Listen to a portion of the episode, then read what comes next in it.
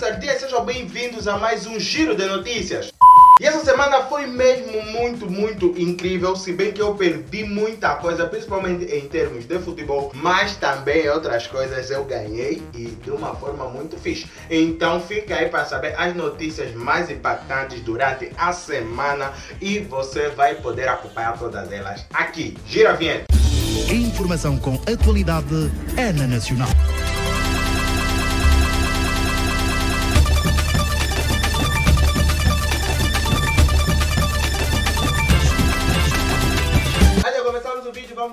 Vamos atualizar os números de Covid-19 que nas últimas 24 horas Angola detectou mais 52 novos casos. Só assim no total 20.452 casos já confirmados aqui no nosso país. Estão ativos atualmente 982 casos. Já foram recuperados 18.972 casos. Infelizmente já perdemos 498 pessoas pela Covid-19.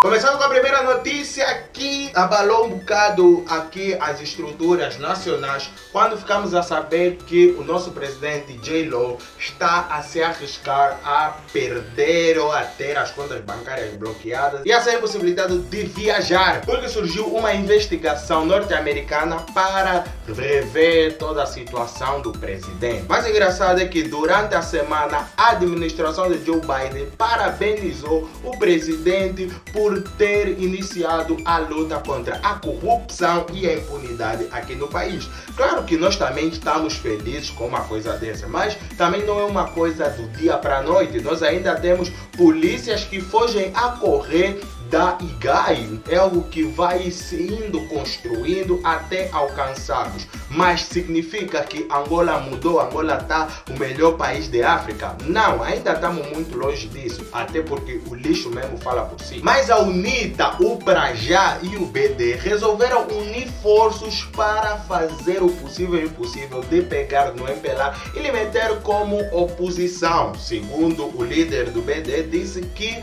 só quando o MPLA tiver como oposição é que vai realmente entender o que que se passa com Angola e saber mesmo como é que o país tem estado a girar. Tipo, será que é só algo que a oposição vê e dá conta? Parece que quando é do lado do MPLA, eles têm uma coisa que passam muito tempo a falar que o país está bom, o país está a mudar, o país isso, o país aquilo. Enquanto Epa, quem é da oposição vê essas coisas. Mas uma das coisas que tem surpreendido muito é a força que a UNITA tem estado a mobilizar, principalmente dentro das províncias. Nós estamos a ver muita manifestação de pessoas, né? Estamos a falar manifestação, é mesmo muita gente, um cardume de pessoas que vão a seguir a UNITA.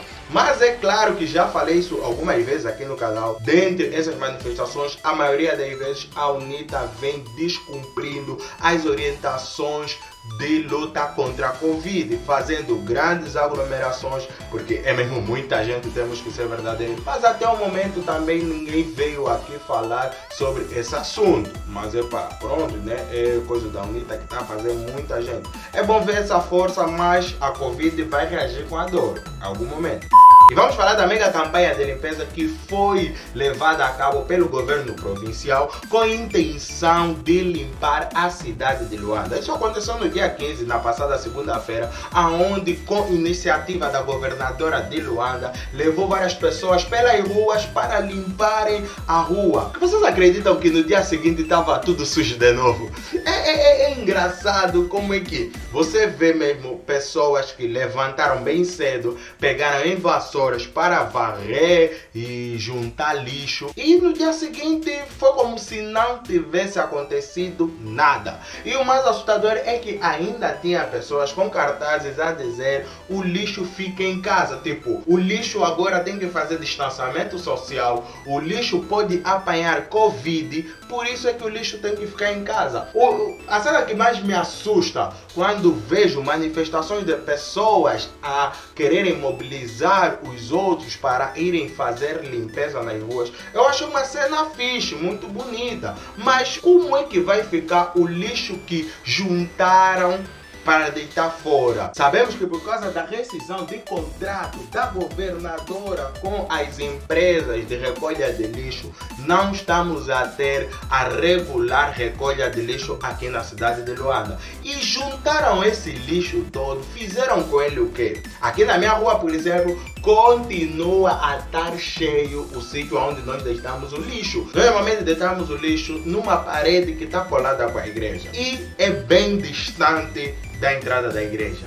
Mas com o lixo que se acumula, já está chegando à entrada da igreja. Nós temos ali uma cabine que está escrito proibido deitar lixo aqui à frente da cabine. Mas todo mundo já cagou nisso, até no sítio aonde o pessoal da End tem que ir lá para ir ver a cabine elétrica e poderem trocar os fios quando alguma coisa acontecer. O pessoal já cagou naquilo, já meteu o de lixo ali na porta. Se a luz vazar, como já aconteceu aqui várias vezes, até mesmo eu a gravar, a luz já foi. Eles quando chegarem não vão conseguir entrar para arranjar por causa do lixo. E nós continuamos aqui a apertar o esfíncter para que não caia uma chuva. Fazer campanha de limpeza é bom, ajuda muito, mas é necessário que esse lixo saia daí.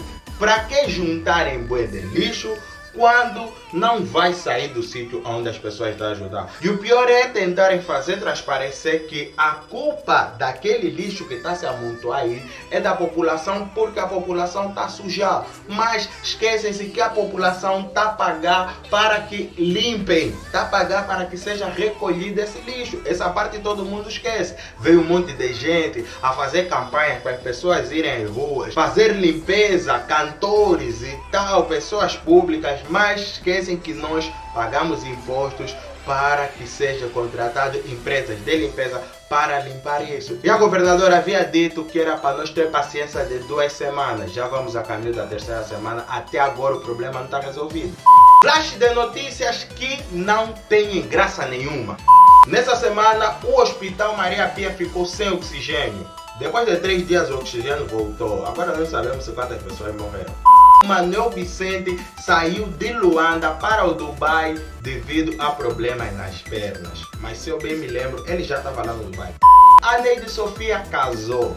Essa aqui nem preciso falar muita coisa. Ela casou. Yeah, yeah, parece que o marido dela chorou. Se chorou porque também não sabemos. O Whindersson então também chorou. Esse ano não teve carnaval de rua como já acontece há mais de 50 anos aqui no nosso país. Esse ano teve o primeiro carnaval live, onde todos os grupos da classe A passaram pela televisão lá no Camama e tiveram a passar com o menor número possível. Parece que só poderiam aceitar 20 pessoas. E nesses termos, o meu grande grupo carnavalesco União Mundo da Ilha não participou, preferiu não aderir a essa campanha, mas o justo vencedor foi mesmo União desde dezembro daqui do Prenda, que venceu de uma forma maravilhosa. Às vezes a cena do carnaval é assim mesmo bem estranha, esquisita, porque esse carnaval com certeza foi um dos carnavais mais tristes que nós tivemos aqui no nosso país. Não deu vontade de rir, deu mais vontade de chorar mesmo.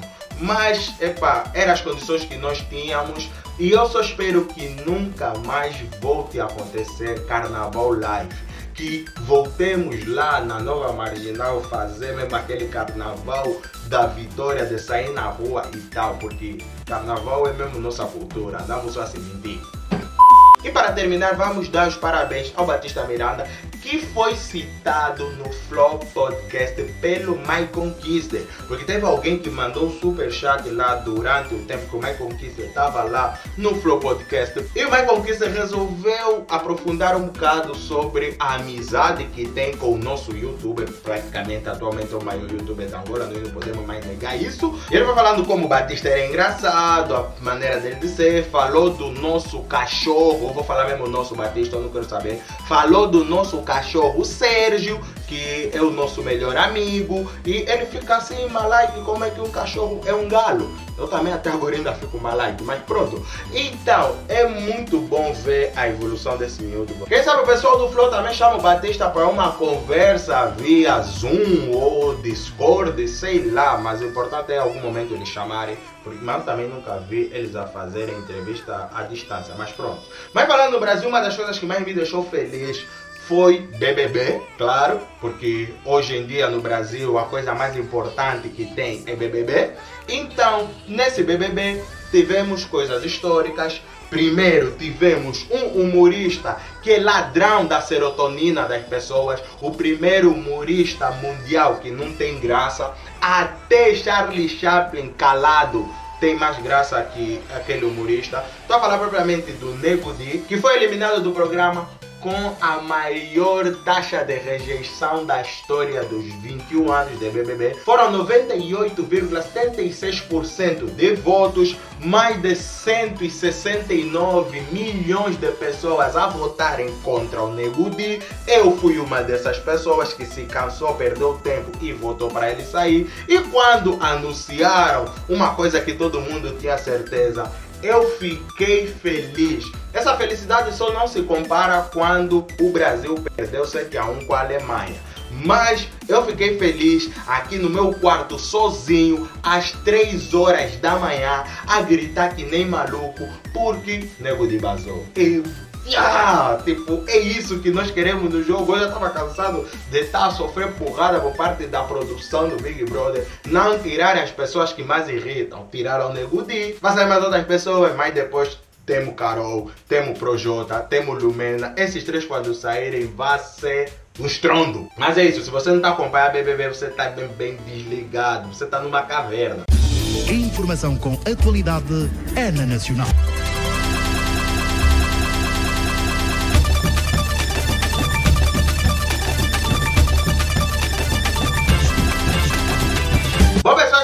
Espero que vocês tenham gostado desse vídeo. Não esqueça de descer um bocado a tela, se inscreva no canal, compartilha.